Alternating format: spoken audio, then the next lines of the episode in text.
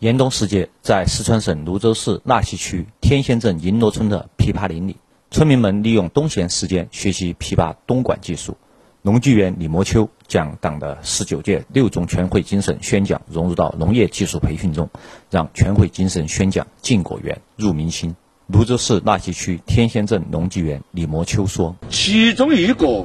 就是坚持我们的开阔创新，这一点在我们的农业产业。”这个种子也十分重要，然后啊，要扭转我们陈旧的种子的技巧，要创新我们农作的耕作的思路，才能推动我们农业经济的高质量的发展。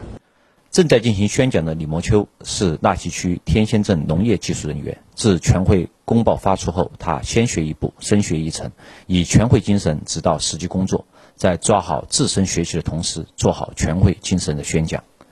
泸州市纳溪区天仙镇农技园李莫秋说：“我作为一名联系群众最近的基层党员，定会当好全会精神的宣传员、政策监督的讲解员，把全会精神和惠民政策带到我们的田间地头、农家院坝，让我们的群众啊第一时间了解和领会我们的全会精神。”村民们一边听着李莫秋对全会精神的宣讲，一边将要点记录在本子上。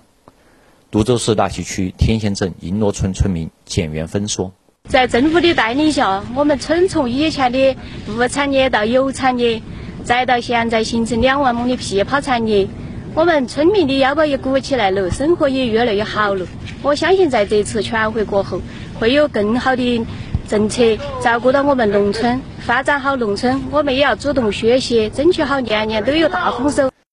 近段时间，在天仙镇。当地镇村干部深入村主院落、文化院坝、田间地头，对全会精神进行宣讲。泸州市纳溪区天仙镇党委副书记高强说：“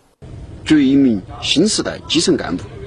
我们定会以全会精神为引领，扎实开展民心守护工程，全心全意为民服务，全面推进乡村振兴，助力打造文旅康养休闲镇。”新华社记者刘海，四川泸州报道。